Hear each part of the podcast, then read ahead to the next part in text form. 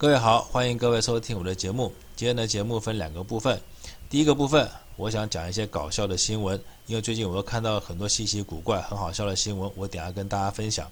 那第二个部分就是，可能我之前我有说过，说请大家不要去烦陈辉文，假如有什么影片、有什么资料，你们想要找人讲，可以找我。结果呢，果不其然，你们真的发了很多影片跟资料给我。那好嘛，那我心里就想说。既然有这么多人坚持这件事情一定要有一个说法的话，好，那我宁愿来扮演这个角色。那我们就一件一件来。我们先回到第一件，就是我先分享一些搞笑的新闻给大家听。那在讲这些搞笑新闻前呢，我先请大家记两个形容词，一个叫做制作拐杖，第二个叫做贩卖宝剑。那什么意思呢？就是我们的蔡大小姐之前不是在媒体欢声雷动的造神运动下。对外捐了一千万片口罩吗？不过说到这边，我真想讲个题外话哦。大家看到这张照片没有？我们蔡英文在把口罩捐给别人的同时，而台湾人自己在干嘛？他在教台湾人争口罩，而且是叫这个人这个不男不女的家伙叫大家争口罩。大家想一想，那个电锅有多恶心！我真的觉得八一七跟一四五零，你们是怎么长眼睛的？怎么长脑子？居然选出这样的总统，活该你们用这种恶心的电锅蒸饭吃。好，不说了，我们话说回来。那当意大利收到了以后，他们的媒体做了一个很奇怪的动作，他居然刊登新闻说，台湾捐口罩的行为证明台湾不属于中国。我真的不晓得这种神逻辑从何而来。那第二个就是我们的欧盟主席佩特罗，他就称赞台湾说：“哎呀，感谢台湾呐，台湾真是一个好朋友。”这件事情呢，这件欧盟主席佩特罗他称赞台湾的这件事情，绿色媒体把它放得非常大，弄得一副好像。台湾就是已经要加入欧盟那种感觉是一样的，可是事实是怎么样呢？这件新闻是怎么样一个情形发出来的？我等一下给大家看。那接下来当然就是我们的驻德大使叫谢志伟了，他居然掉泪了。那他为什么掉泪呢？啊，据他说是因为他接到了很多国际友人，什么欧盟啊、德国、瑞士打来的感谢电话，说称赞台湾、支持台湾，所以他身为台湾人，他觉得很骄傲，所以他哭了。所以我说哈，谢志伟你也别演了，你演这么大，你也不会得奥斯卡金像奖嘛。那你为什么要演呢？这个我们等下再说。那接着还有就是高雄那位翻白眼的神女，我这么说会不会侮辱到神女啊？不要到时候所有神女这一行的人，因为知道说哇，连这样的人都可以当神女，那他们通通不干了，就做别行了。呃，或许这样子改善一下这个善良风气也不错哦。好了，这个开玩笑的了。所以就这几件新闻呢，我们一件一件来。第一件就是自从我们的蔡大小姐捐了一千万片口罩给外面的国家了以后。欧盟有一个国家叫意大利，他居然他们的媒体发了一篇报道说，台湾捐口罩就代表台湾不属于中国。我真的不晓得他这个逻辑从何而来。假如这个逻辑成立的话，就是说一个地区或是一个国家，他不想属于另外一个国家所管，或是他想独立的话，他是不是只要捐口罩就办得到？只要照意大利媒体你们这个逻辑来讲的话，这个方法要是真的可行的话，我真的是举双手双脚赞成。好，那既然是你们意大利讲的，那我们就从意大利来说。意大利好像有五个地方准备要闹独立，我一个一个念给你们听。第一个叫帕里尼，第二个叫威尼托，第三个叫伦巴底，第四个叫西西里，第五个叫南提洛。这五个地方也在闹独立啊，尤其是西西里，他黑手党治理的地方，他本来就不想给意大利政府管了嘛。所以我建议意大利这五个城市，你们的居民赶快捐口罩给你们的政府。你只要捐了以后，你就不属于意大利政府了，你们就可以独立。那假如大家觉得我这一个例子举的还不够的话，我可以举更多例子给你们听。好，比如说美国，这个当了台湾很长一段时间的美国爷爷，他就没有像意大利的媒体这么蠢。你看，他一边接受台湾的口罩，他只说了感谢，但是他并没有像意大利的媒体这么傻，说：“哎呀，你们台湾不属于中国，你们台湾不是中国的一部分。”我觉得他为什么不敢这么讲？各位知道吗？因为他自己也有很多州想要闹独立呀。我随便举也是，就有五个州了。我讲大家熟悉的三个州就好了，一个叫加州。一个叫德州，第三个叫夏威夷州。所以我想，川普不要脸归不要脸，他应该还有点脑吧？他没有像意大利媒体这么蠢。你收了口罩就罢了，你说什么台湾不属于中国呢？因为川普假如说，哎呀，收了口罩以后说台湾不属于中国的话，那他其他的州可要闹独立了。这几个州只要捐口罩给川普，说好，我捐口罩给你了，一千万片或五千万片，我给你川普，我德州、加州通通独立，通通不属于美国。我看你美国受得了还受不了？那更不要说还有西班牙的加泰隆尼亚，这个已经独立了，就后来又被压制下来。那我也建议加泰隆尼亚的人，你们一样捐口罩，包括什么英国的北爱尔兰也好，好或者全世界各地，你要闹什么独立运动，你们就干脆捐口罩，免得打仗，免得死人嘛。反正口罩一捐，哎，我就不属于你了。那大到国家之间，谁可以不属于谁？我觉得小老百姓也可以啊。比如说你们两个想离婚，别打架，也别吵架，大家就互捐口罩就好了嘛。男女朋友也是一样。你要是不想属于我，或者我不想属于你，我就给你一个口罩，咱们就分手啊！所以以后口罩就是一个分手的标志，就是一个我要是不想跟谁在一起，或是我不想属于任何人，我就把口罩一丢，我说哎，给你了，那我们再也不要在一起了。所以说到这边，我相信应该很多人已经想到了，那就是那假如台湾我们希望民进党下台，或者希望我们蔡大小姐滚的话，我们是不是也可以用这个办法呢？可是呢？蔡大小姐已经把我们口罩捐完了，我们没有口罩可以捐了，那我们应该捐什么呢？我给大家建议了，我们捐名字给她好了，好不好？我们不要捐个一千万，一千万太少了。我捐一亿，我捐一亿，让蔡大小姐可以不属于中华民国。我再捐一亿，让民进党这个可恶的政党也不属于中华民国。我们用捐名字的方式，让蔡大小姐跟民进党、跟八一七、一四五零通通离开中华民国。大家觉得怎么样？而且，假如说你们没有办法拿现金的话，烧给里面也可以。不过。如果要烧的方式你们才收得到的话，那你们得去做一件事，什么事情呢？就去死啊！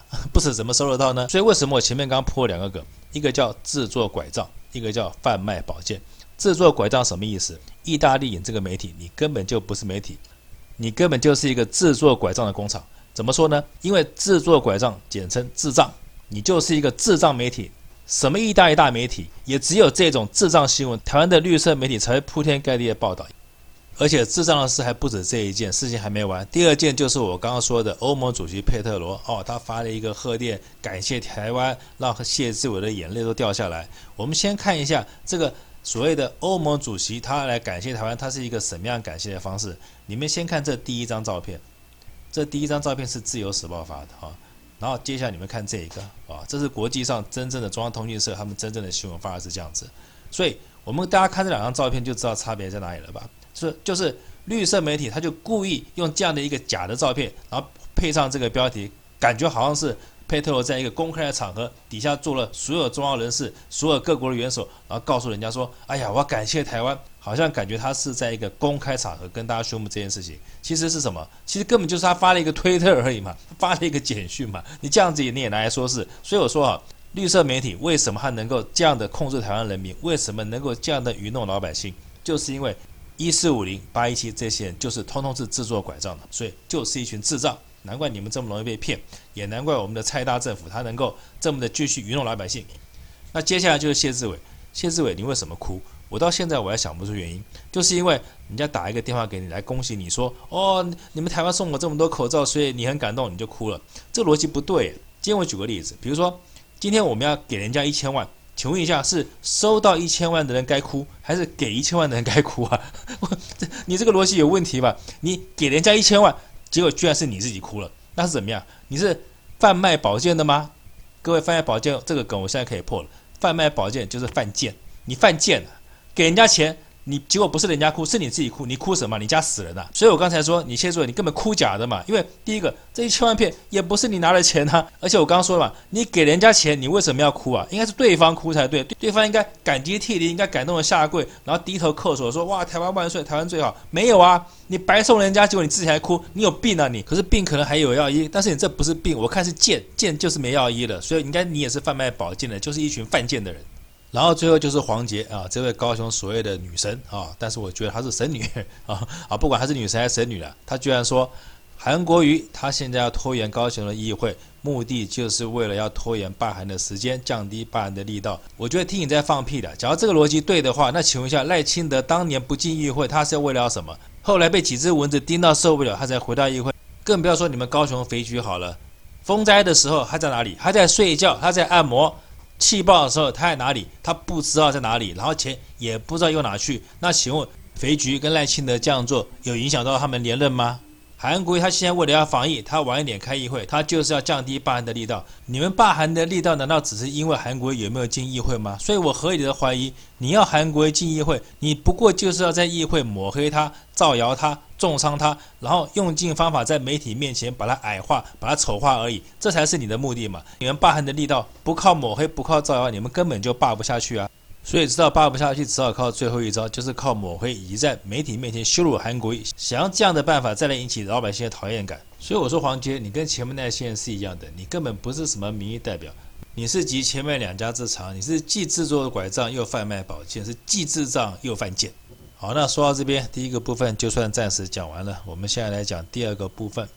第二个部分就是我收到你们很多影片啊，就是我之前讲说，假如你们不要去烦辉文的话，可以来烦我，啊，就是把这些影片寄给我看。后来我看了一下，其实这影片我很早以前就看过了，但我一直没有讲的原因就是，我们大家要想一件事情，就是说，好，只要今天这个影片，只要蔡英文看到了，或是支持蔡英文那些人他们看到了，他们会不会说，哎呀，蔡英文你下台，或者说？蔡英文自己觉得良心发现，觉得好像脸上挂不住，好像觉得很拍谢。哎呀，我好丢人啊！我怎么干这么难看的事情？所以我会自动请辞下台，有没有这个可能？我们都知道那是不可能，对不对？因为他就是靠这么肮脏的手法当选的嘛，所以他怎么可能下来呢？他不但不会下来，而且他还会死不认错。就跟之前有网友说，有一个叫江升利的，他因为发这支影片被带走，但是我在网络上找了很多资料。都没有找到相关资料，所以只要有进一步的消息，还请大家告诉我，或是有真实的影片或是资料。因为只要警察没有任何搜索票就可以把人带走的话，这当然可以去告警察，因为这是违反人权。我们是民主国家。我再说一遍，虽然已经越来越不像。你们希望这个影片告诉我了以后，或者告诉陈慧文，或者告诉全世界以后，你们总有一个希望嘛？你们希望是什么呢？其实是不是你们很希望说蔡英文下台？那我刚才已经讲过了，蔡英文他不会自己下台。好，那你们想说，那就要让他下台，要怎么下台呢？我可以提供几个想法，你们参考看看。第一个就是说，你要让他下台，两个可能，一个就是你要请韩国瑜提告，因为他是受害人，而蔡英文是受益人嘛，所以我们必须要找韩国瑜出来，由他来提告，然后由他拿着这支影片，再收集相关证据，跟法院提起选举无效之告诉，蔡英文才有可能下台。那第二个方法就是，假如韩国瑜不愿意出面，人民团体我们可以自己组成团体。我们为了要告发他，因为我们国家有一个法律是，我们可以有看到犯罪，我们可以去告发他的。我们要告发这个人说，哦，他选举无效，他作弊。那好，那要告他作弊的话，我们必须要有相关证据。什么证据呢？第一个是这一支影片，第二个就是。这个影片上，我看到那个人有人在捞票，那个人要找出来，就选务人员要找出来。第三个就是他为什么增加这么多投开票所，你要把这个原因查清楚。还有就是为什么这个票柜变成纸箱，我们也要把这个原因找出来。还有纸箱底下的怎么藏票的这个情形，我们应该要把那个纸箱找到。也就是说，我们的证据不但需要影片，还需要那个监票人员，还需要纸箱。还需要很多相关的跟这个影片有关的证据，我们都必须要找到。我们收集好了以后，用人民团体的名义找一个律师去法院控告他，这个案子才会立案。也许大家觉得这可麻烦，可是没有办法，因为我们的法律就是这样规定的。我们不能凭一支影片就去告人，因为这样子的话，这个证据太薄弱，你不但告不成，而且会浪费时间，让自己再被打击一次。所以。我再重新说一次，我刚刚说的办法。第一个就是蔡英文他忽然良心发现了，他会自己下台。第二个就是我们要请韩国瑜，或是我们组成人民团体，我们把我刚刚说的资料我们都找到以后，我们去法院提告，然后法官受理了以后，这件事情才能以昭公信，老百姓才知道说哦，原来蔡英文做了这么多事情啊，法院都受理了，所以他才会相信，那这样的民意才可以慢慢的形成。我现在讲到这边，大家是不是明白这个困难点在哪里了？这也是为什么我觉得可能陈慧文为什么不愿意讲的原因，就是因为这个过程大家想就知道了。就算我们收集好了证据，当判决下来的时候，已经多少年过去了。我们看看丁守中就好了，他拖了多久这个判决才下来了？我们再想一想，当年那个黄俊英，他是不是告陈菊当选无效？可是等后来判下来的时候，已经过了多久了？而且那时候黄俊英告陈菊的时候，一审是当选无效哦。可是二审是不是又逆转了？这就表示已经当选的人，他就是跟这些法官都很要好，所以他有办法把这件事情乔掉，把它戳掉。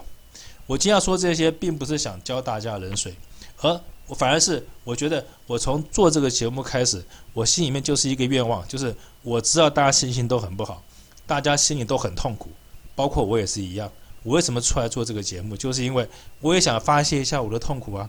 蔡英文他们那帮恶贼。占据庙堂，颠倒是非，牵制言论自由，妨害人权，做这些恶行恶端，都没有人制裁他，我们怎么忍得下这口气？所以我很可以理解你们为什么一直要发这部影片，为什么希望全世界都知道蔡英文他们这帮狗贼，他们就是占据了庙堂。可是话说回来，我们真的没有任何的直接证据可以让他下来，要不然早就把他赶下来了，对不对？要不然还有最后一个办法，只是大家你敢不敢做嘛？什么办法呢？革命呢？革命要流血啊！大家有没有这个心理准备呢？我们看那时候的陈水扁用两颗子弹，两颗子弹造就了五十万人上街头，结果呢？结果是不是什么都没有？红三军是不是也是一样？百万人压向总统府，一个人也没死，所以一件事也成不了。我没有办法鼓励大家去革命，我也不可能叫大家去流血。我只能说，我把我的方法就是，我希望做节目让大家的心情好一点。那至于怎么做，没有办法怎么做。今天假如说世界上有一个东西叫老天爷的话，老天爷让要让这帮恶贼让台湾灭亡的话，你只能认了嘛，还能怎么办？所以我才说，今天我今天跟各位讲这些事情，我不想告诉各位任何结果，或是这件你这个影片这样剖到底是对还是错，我不想讲，因为我觉得你要做你就做，你尽量剖没关系，只要这样做的让你心情好，你就尽量剖。那假如说你剖了以后心情还不好的话，那我只能说你可以用别的办法来抒发你的心情了，因为我能做的只能这样子了。所以我最后我只能警告各位。这些影片，假如说你们在没有任何的证据下，我建议你们不要乱 PO，因为警察假如说用这个办法来办理的话，它是于法有据的。可是你们要是想用这个办法把蔡英文拉下来，是于法无据的。我只能这样告诉你们。所以第二部分，我只能把话说到这边了。你们希望我给你任何结论，我没有办法给你结论，但是方法就是刚那几个，你们可以参考看看。希望我这样讲了以后，大家心情能好一点。我最大的目的还是那句话，希望大家心情好。然后呢，看我的节目，不要再想那些事情了，让未来的日子过得比较好就可以了。我们的眼光可以先不要放这么大，虽然我们都有国家情怀，我们爱中华民国，我们希望中华民国不要这被这帮恶贼所占领。可是现在我觉得我们只能把眼光收回来，收成小一点。怎么说呢？就是我们先顾好我们自己吧。我在节目上一再强调，就是我们要把我们自己的钱顾好。自己的身体顾好，自己的家人顾好，我们现在只能这么做了。所以你就不要去想那个蔡英文或是苏贞昌他在干那些狗屁叨叨的事情，先不要想，就先把自己的财产跟身体顾好就好了。我们人只活一辈子，你也只活一辈子，我也只活一辈子，所以把自己先顾好，其他的我们就等看这个世界上有没有老天爷这么一说嘛？有没有善有善报，恶有恶报？不是不报，时候未到这回事，这样好吗？好，那话讲到这边了。第一部分我就希望大家开心，我随便扯一点话题让大家笑一笑。第二个话题，我只能说我语重心长的劝各位，心情放下来，这件事情就让它过去了。假如说你们还过不去的话，那我只能说我还是尽量说一些笑话，让你们心情好，这样可以了吗？OK，好，那今天节目做到这边，谢谢各位收听。